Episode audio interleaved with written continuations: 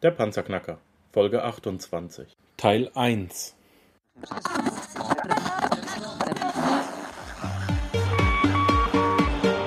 Hallo zusammen, ich bin Markus, willkommen beim Panzerknacker Podcast. Lass uns loslegen. Wenn du mich zum ersten Mal hörst, danke ich dir fürs Kommen. Wir reden hier über Geld, das erforderliche Mindset, finanzielle Freiheit und alles, was dazugehört. Und jetzt lass uns in die Show starten.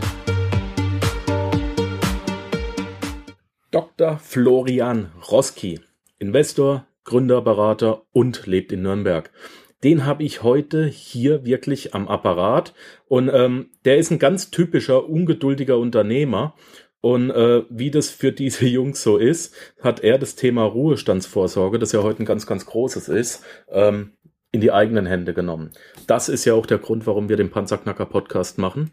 Ähm, er ist bis heute leidenschaftlicher, leidenschaftlicher Immobilieninvestor und über die ganzen Jahre hinweg hat er durch Immobilienflips, also er vertritt gar nicht mal so die Buy-and-Hold-Strategie, äh, aber auch primär durch die Ausrichtung auf Cashflow-Investitionen generell hat äh, der Florian eine riesige Ruhestandsvorsorge aufgebaut.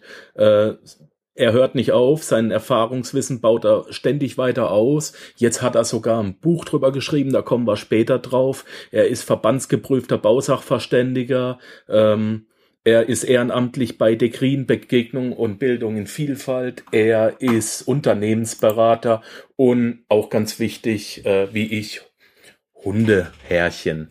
Florian, herzlich willkommen im Panzerknacker. Geht's dir gut? Grüß dich, hallo Markus. Ja, alles wunderbar. ja, das Wichtigste zum Schluss, oder? Hundebesitzer, das gefällt mir. Ja. Wer Herrchen ist, kann kein böser Mensch sein. Das ist meine. Nicht, äh, äh, gibt eine schöne Geschichte. Nicht je, äh, nicht jeder, der meinen Hund mag, dem vertraue ich, aber ähm, wenn mein Hund jemanden nicht mag, vertraue ich meinem Hund. Ähm, Finde ich, finde ich ganz gut. Florian, habe ich irgendwas vergessen? Nee, äh, wunderbar. Ähm, hast eigentlich alles benannt. Ähm, und ich freue mich jetzt aufs Gespräch mit dir. Ja. Gleich mal als Erste. Was bedeutet Geld für dich? Das ist eine gleich schon von Anfang an philosophische Frage. Ähm, da geht es eigentlich immer um die Frage, ist Geld eigentlich Fluch oder Segen? Und äh, da gibt es auch ganz viele Diskussionen, die ich schon geführt habe, auch gerade mit meinen Kollegen. Und eigentlich kamen wir immer alle am Ende zu dem Schluss, dass eigentlich nicht Geld, sondern dein Charakter bestimmt, wer du bist und wie du handelst. Es gibt natürlich auch zum Thema Geld Glücksforschung. Und eigentlich sind sich in letzter Zeit die meisten Forscher so einig geworden, dass Geld zwar nicht glücklicher macht, aber zufriedener. Meine eigene Philosophie dazu ist, wenn ich glaube, dass Geld etwas Negatives ist, dann werde ich in der Regel auch nie viel davon besitzen. Denn man zieht eigentlich immer nur das an, was man gut findet. Mhm.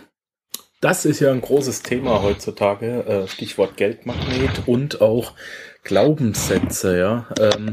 Dass man ja, wenn man die, die äh, ganzen Sachen, die man von früher mitbekommt, Geld stinkt nicht und äh, hier die Robin Hood Geschichte von den Reichen nehmen, den Armen geben. Äh, der reiche Sack hat das und das. Äh, wir müssen in den Steuerrechten den Reichen wegnehmen, damit die Ge Verteilung gerechter wird. Es wird uns ja schon eingeimpft, dass wir äh, dass viel, viel Geld zu haben schlecht und böse ist und, und das muss man ja erstmal durch wirklich Glaubenssätze innen drin umprogrammieren, weil wir wurden ja wirklich drauf programmiert. Siehst du das auch so? Naja, grundsätzlich ist auch meine Erfahrung, dass gerade Menschen, die behaupten würden, Geld ist nicht wichtig oder ähm, sogar Geld macht, macht unglücklich, dann liegt in den meisten Fällen der Verdacht nahe, dass diese Menschen überhaupt kein Geld haben und sich versuchen, mit diesen Aussagen zu trösten. Oh, ja. da liegt viel Wahrheit drin. Wenn man ehrlich zu sich selber ist, liegt viel Wahrheit drin. Ja, als ich wirklich gar kein Geld hatte, war es mir nämlich auch nicht wichtig. Hose ja, runter, ist okay. Grundsätzlich, ich sag mal so, mm, ist Geld auch nicht wichtig, aber mm, es bestimmt die Anzahl der Handlungsoptionen und damit auch den Freiheitsgrad, den du im Leben hast. Denn Geld hat zum Beispiel Einfluss auf die Qualität deiner Gesundheit, deiner medizinischen Versorgung, kann bestimmen, wie oft du Urlaub machst und vor allem, wo du Urlaub machst und wie du Urlaub machst, bestimmt deine Wohnqualität, Wohnqualität und auch den Wohnort, an dem du quasi wohnst und, und was du essen darfst, ähm, was du trinken darfst, bestimmt auch die Ausbildungsqualität deiner Familie. Also Geld hat schon auch objektiv betrachtet mh, mm, einige Vorteile in petto. Was mir jetzt gerade aufgefallen ist bei deinen Aussagen, ist jetzt wirklich kein Witz ähm, wenn, wenn man sich diese, diese neureichen Jungs anguckt, hey, ich habe eine tolle Rolex, hey, ich fahre die absolute Sportkarre. Du hast jetzt wirklich Sachen genannt, die wichtig sind. Du hast Sachen genannt, die dazu beitragen, dass man sich äh, innerlich wohlfühlt, dass innere Zufriedenheit und Sicherheit kommt und du hast gar nicht so auf diese äußerlichen äh, äh, Shishi-Sachen gerade eben Wert gelegt und hast die genannt. Ja, das kommt natürlich auf an, immer, wie man selbst gestrickt ist. Und ähm, die meisten Menschen, die ich kenne, die vermögend sind, die leben gerade nicht so wie die Geißen. Da, äh, der Geissens, da wird einem immer ein Bild vorgegaukelt, dass jeder Millionär äh, so leben würde. Die meisten, die ich kenne, die leben eigentlich kein konsumorientiertes Leben, aber ein freiheitliches Leben. Das heißt, sie können bestimmen, wo sie leben, wie sie leben, Oft sind das ganz normale Menschen, die wirklich bei dir nebenan wohnen, die dich durch keine Art von Konsum besonders qualifizieren, aber ich sag mal so, wenn bei denen die Waschmaschine kaputt geht, kratzt es die in die Regel nicht, in der Regel nicht.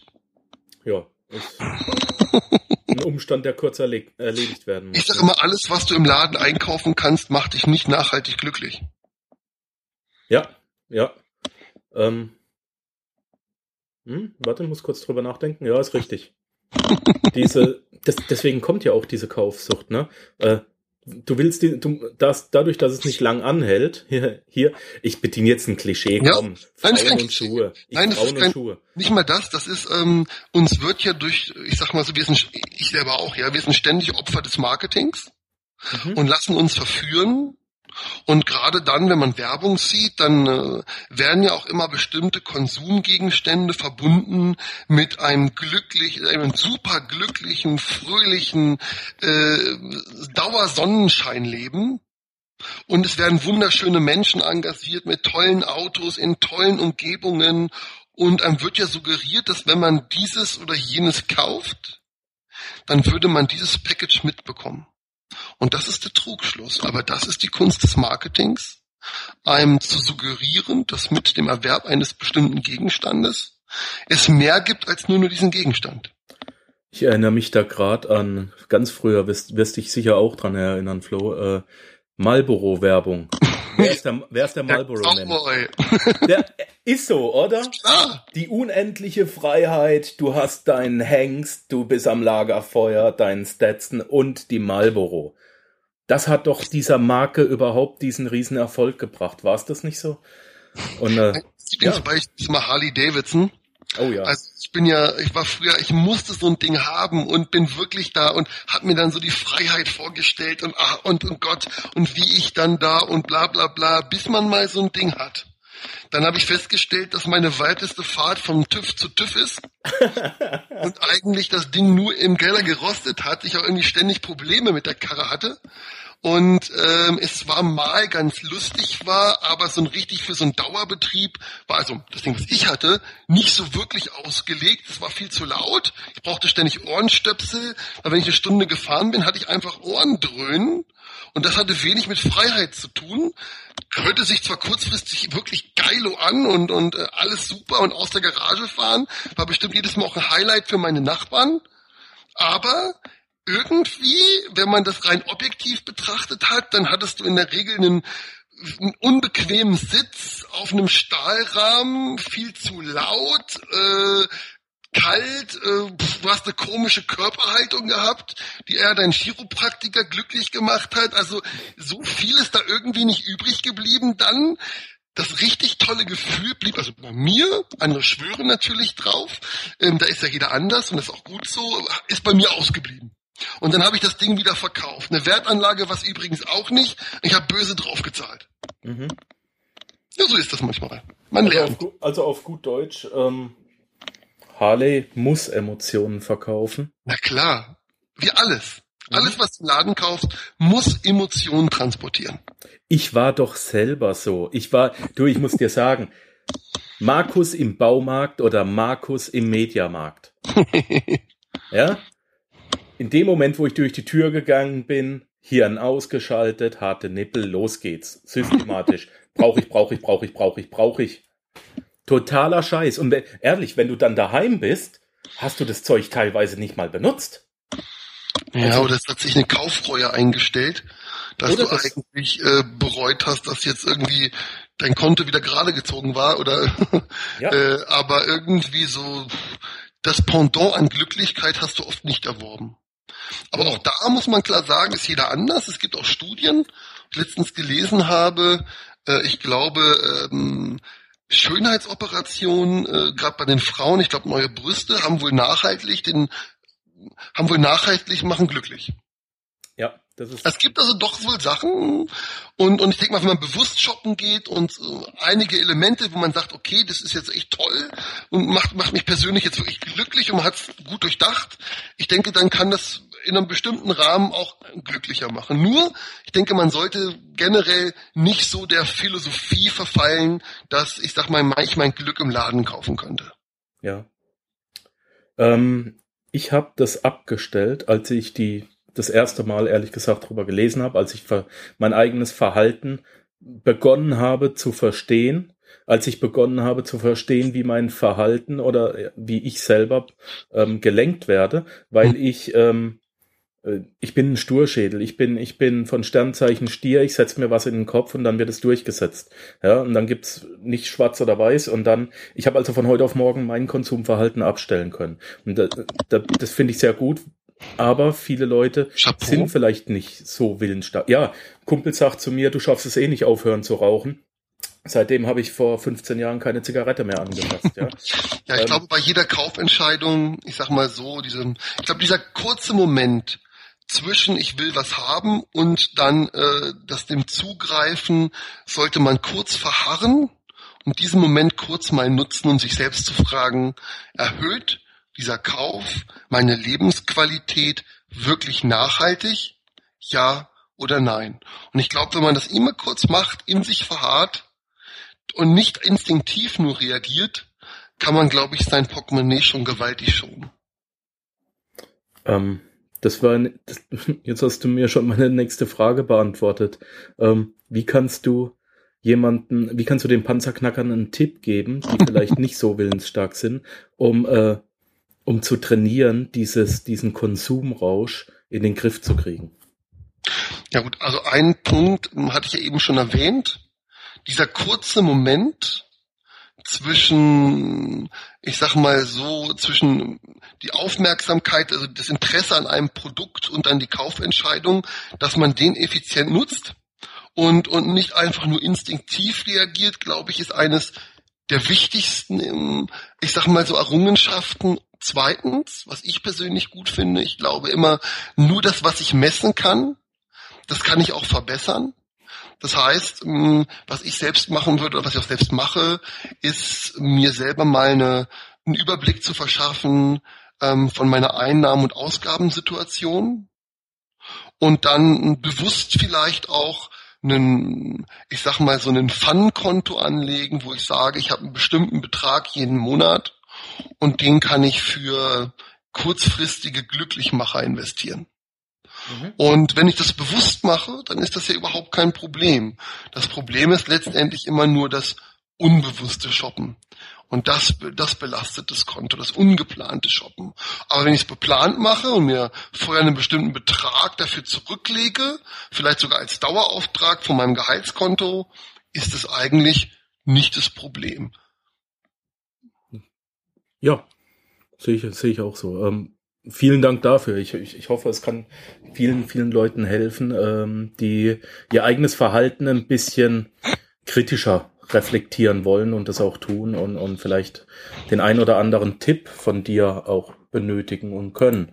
Ähm, ja, wir haben es vorhin gesagt, du, du bist ganz stark zeitlich eingespannt. Dafür nochmal danke, ähm, dass du dir überhaupt die Zeit hier nimmst. Ähm, du bist unheimlich beliebter Coach ähm, und du bist Immobilieninvestor. Aber du hast mir vorhin eine Geschichte erzählt, als ich dich im Vorgespräch kurz gefragt habe, wie es dir geht. ja, ja, das ist, ich, ich muss immer schmunzeln, wenn mir einer, wenn mich einer fragt, wie geht es dir? Äh, und zwar habe ich eine süße Anekdote dazu. Ich habe einen ähm, guten Bekannten aus Kanada und der hat mir erzählt, seine erste Begegnung mit Deutschland war ein Schock. Weil ähm, in Kanada ist es üblich, dass man den Gegenüber fragt, how are you? Und er hat das übersetzt mit, wie geht's dir? Und dann meinte er ganz geschockt, in Deutschland ist es so, wenn du jemanden fragst, wie geht's dir, dann erzählt er dir wirklich, wie es dir geht. Der erzählt dir wirklich den ganzen also alle negativen und positiven Aspekte seines Lebens. Und er hat gedacht, ganz Deutschland ist wie eine große Psychotherapiepraxis, wo sich die Leute permanent und täglich gegenseitig therapieren, indem sie ihm die schlechten Sachen seines Lebens erzählen. Und an dem Punkt hat er dieses How are you anders übersetzt mit Hallo. Okay. Äh, weil das, wie geht es dir, war ihm einfach zu gefährlich. Und ich habe mit meiner Schwester einen Running Gag. Immer wenn wir uns sehen, fragen wir uns, na, geht's gut? Weil diese Frage beinhaltet, dass man was Positives hört. Und äh, deswegen muss ich sagen, liebe ich immer die Frage, wie geht es dir? Weil ich muss immer an meinen kanadischen Freund erinnern, für den ganz Deutschland wie eine riesen Psychotherapiepraxis ist. ja. ähm, ich, ich, ich selber war ja NATO-Soldat, habe mit, mit vielen Nationen zusammengearbeitet. Ich selber mhm. bin ausgewandert und ähm, ich genieße es inzwischen auch einen Spiegel vorgehalten zu bekommen, wie wir uns verhalten, äh, von Sachen, wo dir überhaupt nicht, überhaupt nicht klar sind, dass du, dass du darauf konditioniert bist. Ne? Und gerade auch, ja, gerade auch Amis ist, ist, ist immer lustig. Aber egal. ähm, ich wollte vorhin eigentlich zum Immobilieninvestor kommen. Ich fand nur die Geschichte so lustig. Ähm, du bist äh, Immobilieninvestor privat und coachst auch Leute. Mhm. Ähm, erzähl uns doch mal, was Immobilienflips sind, wie du dazu gekommen bist und warum du die machst, wie das funktioniert. Also grundsätzlich muss ich sagen, bin ich zum Thema Immobilien eher gekommen als, als Nebenprodukt, weil als Unternehmer, wenn du unternehmerisch tätig bist, bist du ja auch irgendwie gewohnt, die Sachen selbst zu machen. So. Und wenn man sich natürlich, klar, ich bin äh, Unternehmer, ich bin selbstständig, da zahle ich nicht jetzt in die gesetzliche Altersvorsorge, die wir hier in Deutschland haben, ein, bin auch ganz froh zurzeit noch drüber, ähm, dann musst du dir natürlich Gedanken machen, ähm, wie kannst du Vermögen aufbauen, ähm, letztendlich von dem du im Alter zehren kannst. Ähm, grundsätzliches Altersvorsorgeverständnis für mich ist ganz einfach. Das Leben ist da irgendwie wie so eine Art, ich sag's mal so, wie so eine Art Spielplatzwippe. Heute muss ich ein bisschen was abgeben, das heißt, ich drücke die Wippe ein bisschen runter, damit im Alter diese Wippe hochgeht. So. Und jetzt ist natürlich die Frage, wie kann ich diesen Ausgleich optimal gestalten? Und da habe ich für mich verschiedene Assetklassen ausprobiert und habe dann ähm, den größten Erfolg und die größte Chance im Immobilienthema gesehen. Warum? Ähm, und zwar liegt es primär am Leverage-Effekt. Ich erkläre gleich in einfachen Worten, was das ist, aber mit dem Leverage-Effekt kann ich quasi als Privatperson Bank spielen. Also ganz zwar, kurz, der Leverage-Effekt ist nicht der Cost-Average-Effekt. Ne? Nein, das ist was ganz genau. anderes. Also jetzt, jetzt, ich habe den Cost-Average-Effekt schon öfter erklärt. Mhm. Und ich kenne auch den Leverage-Effekt. Ich möchte nur nochmal klarstellen, dass der Leverage-Effekt, den du jetzt erklärst, was ganz mhm. anderes ist als der Cost-Average-Effekt. Ja. Leverage steht für Hebel. Ne? Im Englischen ist der Leverage mhm. der Hebel und es ist der sogenannte Hebeleffekt. Und zwar ähm, ich, ein einfaches Beispiel. Ich kaufe eine Immobilie für 100.000 Euro und ich nehme jetzt mal an, ich würde dafür im Jahr 5000 Euro als Netto-Kaltmiete bekommen. Das heißt, wenn ich jetzt die Immobilie bar bezahle, 100.000 hinlege, hätte ich quasi eine jährliche Rendite von 5%, also 5.000 auf 100.000 besehen. Mhm, Habe ich verstanden. Das Schöne bei Immobilien ist aber, Und anders als bei vielen anderen Investment, dass ich nicht zu 100% Bargeld brauche, sondern nur einen bestimmten Anteil. Zum Beispiel 20%. Das heißt, wenn ich jetzt wieder diese 100.000 nehme und sage, ich habe 20.000 Eigenkapital und ähm, leihe mir 80.000, zum Beispiel zum Zinssatz von 2%, dann muss ich für die 80.000, 2%, 1.600 Euro Zins zahlen das heißt, aus meinen 5 und meinen 5000 Euro kann ich jetzt die 1600 abziehen, dann komme ich auf 3400 Euro. Das bedeutet, ich investiere 20.000 Eigenkapital, bekomme im Jahr aber 3400 Euro. So, und auf einmal ist der Zins ein bisschen anders, denn 3400 bezogen auf die 20.000 macht schon einen Zins von, was sind das, 17 Prozent aus. Und jetzt gehe ich das Spiel mal weiter. Jetzt mache ich das Spiel mal mit 10.000 Eigenkapital. Wenn ich das Spiel mit 10.000 Eigenkapital mache und 90.000 aufnehme, 2% von 90.000 sind 1,8. Die 1,8 wieder abgezogen von den 5.000 sind 3,2. So, wenn ich jetzt bekomme für meinen 10.000 Euro Einsatz 3.200 Euro im Jahr, dann habe ich eine Rendite von 32% So, und das Spiel geht weiter die ersten zwei, drei Immobilien kann ich sicherlich, muss ich sicherlich, sollte ich sicherlich mit einem Eigenkapitaleinsatz, ich sag mal so finanzieren. Wenn ich aber dann gelernt habe, denn jeder Immobilienkauf und auch die Immobiliensuche qualifiziert mich, wie ich gute Objekte finde, dann kann ich sie auch mit 0% Eigenkapital finanzieren und dann ist die Rendite infinit. Ich bringe nochmal unser Beispiel. Wir haben 100.000. Ich finanziere die 100.000 voll zahle wieder für die 100.000 zwei Prozent, das wären 2.000 Euro, ziehe von den 50, bekomme zwei ab, dann bekäme ich 3.000 Euro und ich habe eingesetzt nichts. Nehme ich mal davon an, ich hätte ein Euro eingesetzt, dann hätte ich eine Rendite von 3000 Prozent. So. Und das finde ich doch recht ansprechend. Und äh, das hat mich eigentlich überzeugt, dass Immobilieninvestition eine schicke Geschichte ist. Ja, du bist leider schon fertig jetzt mit der Ausführung. ähm, du, erklär, du erklärst es besser, als ich es jemals könnte. Ich erkläre es in meinem Buch. Also ich habe jetzt, ich sag mal so, das, das, die Hauptproblematik ist eigentlich mal komplexe Sachen einfach zu erklären. Weil immer dann, wenn man etwas einfach erklären kann, hat man es eigentlich begriffen. Ne, was hat der Krugman mal gesagt? Es ist, Krugman ist ja Wirtschaftsnobelpreisträger. Es ist schwieriger, ein Sachverhalt in 100 klaren Worten zu sagen, als in 5000 Fachbegriffen. So. Und die Herausforderung, finde ich immer, ist etwas, die Essenz von etwas, ähm, in so wenig Worten so effizient wie möglich auf den Punkt zu bringen. Und das habe ich auch in meinem Buch versucht. Deswegen hat das nur 100 Seiten. Nur weil ich selber auch nicht die Zeit habe, viel zu lesen. Ich habe also versucht, auf 100 Seiten darzulegen, wie man mit Immobilien, ich sag mal so, ein, ein Top-Vermögen aufbauen kann. Mit Renditen, die ich in anderen Bereichen so selber nicht gesehen habe. Ja, meine Lieben, das war's jetzt leider auch schon wieder mit dem ersten Teil für heute. Es geht in der nächsten Folge weiter mit diesem Interview. Schaltet bitte wieder ein. Danke, dass du den Panzerknacker Podcast mit Markus Habermehl gehört hast. Wenn dir der heutige Input gefallen hat, dann freue ich mich, wenn du unsere Webseite an deine Freunde und Familie weiterempfehlst. Vergiss bitte auch nicht, das Archiv auf meiner Webseite unter www.panzerknacker-podcast.com nach älteren Episoden zu checken. Dies ist eine Markus Habermehl Production. Bitte besuche mich auch nächste Woche wieder für eine weitere Folge vom Panzerknacker Podcast.